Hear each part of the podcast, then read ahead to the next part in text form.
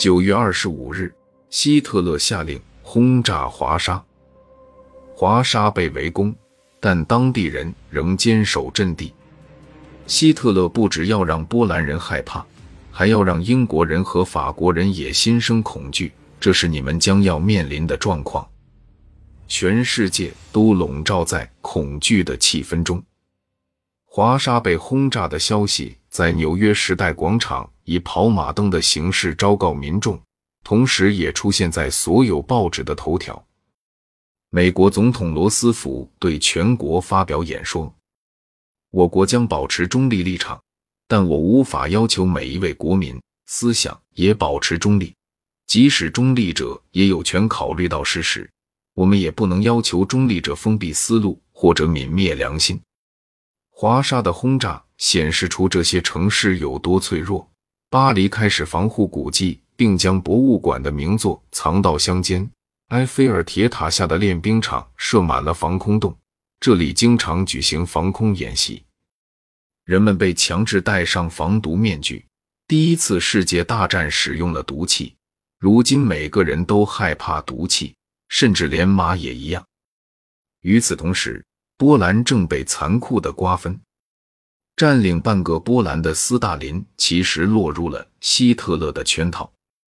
希特勒要让德苏领土相接，来帮助他入侵苏联。希特勒和党卫军首领希姆勒如今将控制波兰。他们任命纳粹党的弗兰克为波兰占领区总督。弗兰克宣布。我握有波兰人民的生杀大权。战后，他将在纽伦堡受审，并因违反人道罪处以绞刑。一名德国人拍摄了这些被关在围栏里的吉普赛人。纳粹认为他们不是人。女人将被迫做绝育手术，因为纳粹认为他们不应该生育后代。纳粹宣布猎杀吉普赛人。数十万吉普赛人将被关进集中营，而犹太人的苦难也就此开始。先是纳粹限制犹太人，比如限制德意志人到犹太人的商店买东西，不许犹太人到公共澡堂、洗浴池去洗澡，不许犹太人去行医等等。后来，在纳粹召开纽伦堡全国代表大会，通过一个法案。使得反犹开始升级。反犹升级的标志就是不把犹太人作为国家公民了，剥夺他们的公民权利。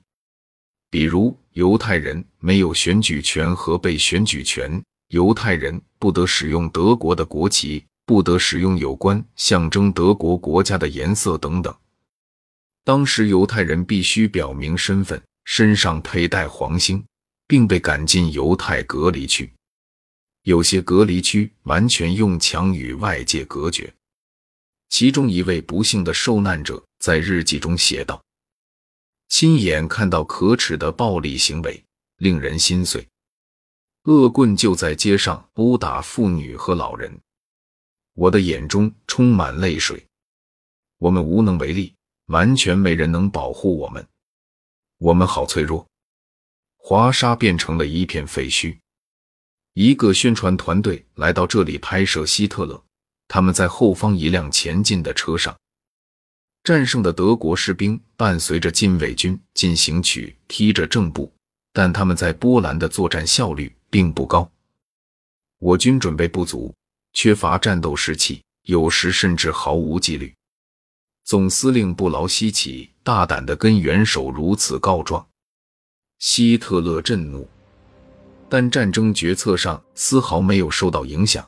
他下令准备攻打西线，攻打荷兰、比利时和法国。